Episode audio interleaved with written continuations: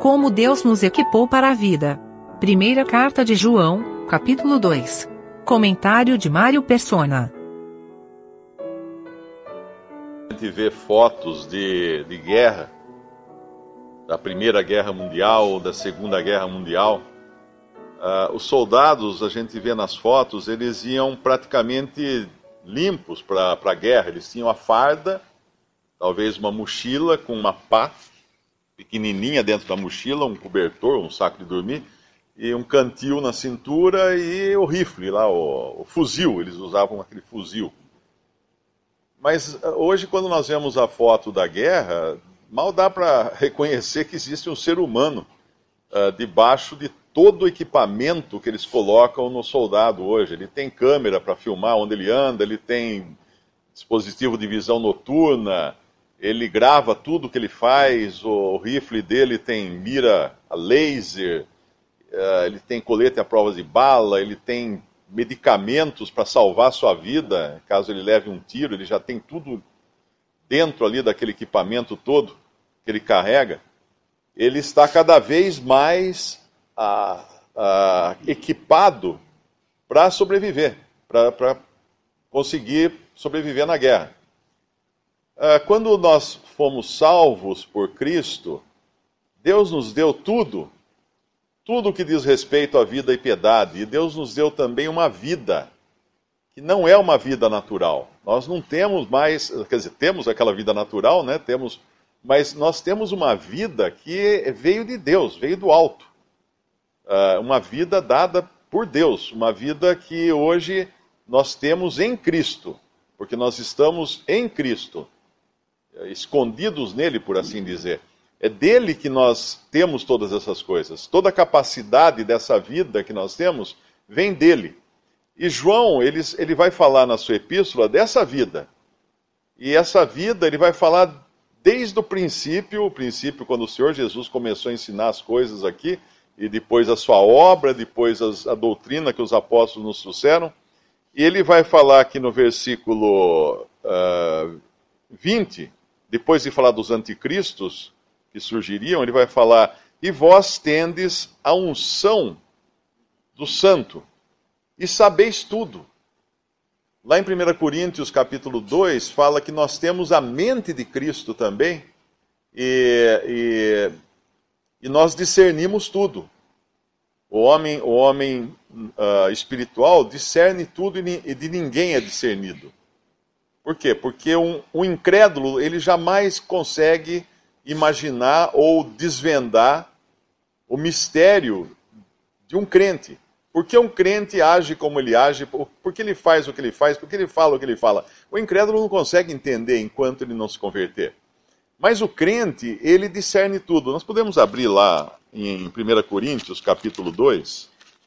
Primeira epístola de Paulo aos Coríntios, capítulo 2 versículo 9, ele diz assim: Mas como está escrito, as coisas que o olho não viu e o ouvido não ouviu e não subiram ao coração do homem são as que Deus preparou para os que o amam.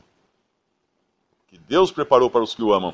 E aí ele vai falar que Deus revelou isso aos apóstolos através do Espírito, e aí ele fala da, da, da inspiração literal, palavra por palavra, das Escrituras. E mais à frente ele vai dizer que o homem natural, no versículo 14, não compreende as coisas do Espírito de Deus porque lhe parecem loucura e não pode entendê-las porque elas se discernem espiritualmente.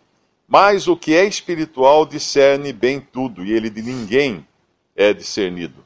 Porque quem conheceu a mente do Senhor para que possa instruí-lo, mas nós temos a mente de Cristo.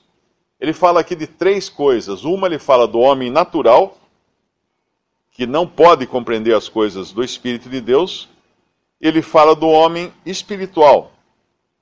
E no capítulo 3, ele vai falar do homem carnal, que é um crente, mas que anda na carne.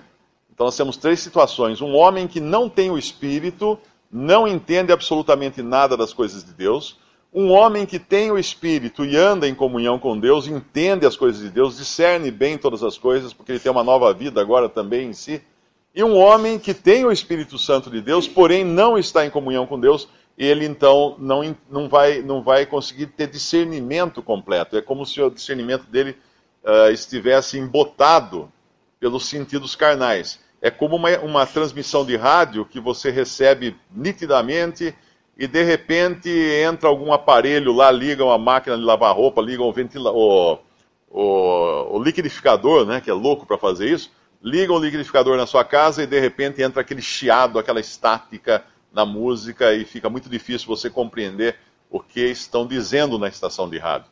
Porque entra um ruído, que não é o ruído natural daquela estação e nem do aparelho de rádio, é um ruído externo. E assim é o ruído que a nossa carne produz na nossa vida e nos faz perder comunhão com Deus.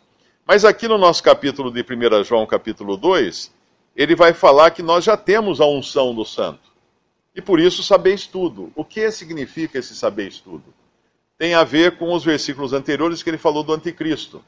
O anticristo ele sempre vai negar uma. Para os judeus ele vai negar que Jesus é o Messias. Duas. Para o cristão ele vai negar a relação que tem Jesus com o Pai, o Senhor Jesus com o Pai, de pai e filho, mas filho no sentido de filho divino, o filho eterno de Deus. Então ele vai negar que Cristo é Deus. Então, pra, para, o, para o judeu, o, o, anti, o anticristo vai negar que Cristo é o Messias, que Jesus é o Messias, e para o cristão ele vai negar que Jesus seja Deus, um com o Pai. Que é o versículo 23. Qualquer que nega o filho também não tem o Pai, aquele que confessa o Filho tem também o Pai. Então, o crente ele tem agora discernimento para detectar imediatamente isso daí. O que essa pessoa está falando de Cristo? Ele é Deus? Ah, não, é que ele. Ah, então esquece. Não tenho nada a ver com isso. E foge logo. E agora ele vai falar, ele vai continuar falando dessa vida que nós temos, uh, que no versículo 24, ele fala mais um pouco dessa questão do reconhecimento da, da divindade de Cristo, quando ele fala que se vós, se em vós permanecer o que desde o princípio ouvistes, também permanecereis no Filho e no Pai. Igualmente no Filho e no Pai, por causa da natureza divina que tem o Filho. E essa é a promessa que ele nos fez, a vida eterna. E, e aí ele vai falar por que está escrevendo isso? Por causa daqueles que queriam enganá-los. Né? Uh, e mais à frente, no versículo 27, tendes a unção, uh, mas como a sua unção vos ensina todas as coisas e é verdadeira, e não é mentira, como ela vos ensinou, assim nele permaneceis. Então ele, vai, ele termina aqui essa, essa sessão, vamos dizer, da, da sua carta, deixando muito claro que o crente ele está completamente equipado como um soldado das guerras modernas para detectar o inimigo, para enxergar o inimigo, para escutar o inimigo, para ter o inimigo no seu radar e para sobreviver aos combates que o inimigo vai fazer aqui na, na sua vida aqui. E aí ele termina no versículo 28, e agora, filhinhos, permanecei nele, para que, quando ele se manifestar, tenhamos confiança e não sejamos confundidos por ele na sua vinda. E é maravilhoso nós vermos que sempre que o apóstolo fala dessa vida nova, é sempre importante nós entendermos que essa vida nova nós temos em Cristo. Portanto, não existe uma expectativa melhor e nem mais importante para o cristão do que a vinda do Senhor. E por isso ele encaixa aqui a vinda do Senhor.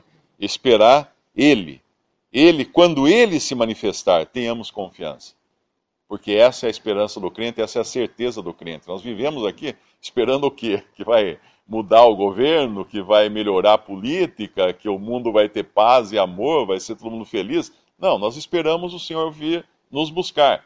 Enquanto estamos aqui, andarmos na novidade de vida que ele nos deu. E aí ele vai no versículo 29, uh, ah, ele vai abrir praticamente o que vem no capítulo 3. Se sabeis que ele é justo, sabeis que todo aquele que pratica a justiça é nascido dele. E ele vai dar mais detalhes agora desse novo nascimento que nós temos, dessa nova natureza, que inclusive não peca. Existem algumas traduções que lá em 1 João capítulo 5, uh, ah, versículo 18, Algumas traduções falam assim: aquele que é nascido de Deus não vive pecando, ou não vive em pecado. Ah, não é correta a tradução, eu creio que a tradução correta é essa que está na versão uh, Almeida Corrigida, revista corrigida, que diz: aquele que é nascido de Deus não peca, porque é impossível pecar. A nova natureza que nós temos de Deus é impossível que ela peque. Nós pecamos quando a velha natureza em nós, que deveria estar sendo considerada morta, coloca suas asinhas de fora. E nós permitimos isso. O crente peca quando ele quer pecar. O crente não peca de, de raspão, ele não peca de, por acidente. O cristão ele peca quando ele quer pecar. Ele abre a guarda e ele peca. Porque a vida que nós temos, nós temos tudo que concerne a vida e a piedade. E, e lá uma outra passagem em Coríntios também fala que nós nunca somos tentados a, acima daquilo que nós poderíamos suportar. Então, quando nós nos suportamos, por que foi? Porque nós quisemos nos suportar. Ou porque nós criamos uma cultura até em nós mesmos de, de, de ser assim. Tipo, por exemplo, ah, esse é o meu gênio. Né? Não, eu sou assim, eu estouro mesmo, eu falo o que vem na cabeça. É isso aí o que é? É a carne, é a carne. Eu falo o que vem na cabeça. Não, não posso falar o que vem na cabeça. Eu agora tenho uma vida nova. Eu devo andar como ele andou, eu devo uh, falar como ele falou, então não posso falar o que vem na cabeça, né, simplesmente. E, e não posso usar isso como desculpa para que o meu velho homem se manifeste. Se sabeis que ele é justo, sabeis que todo aquele que pratica a justiça é nascido dele.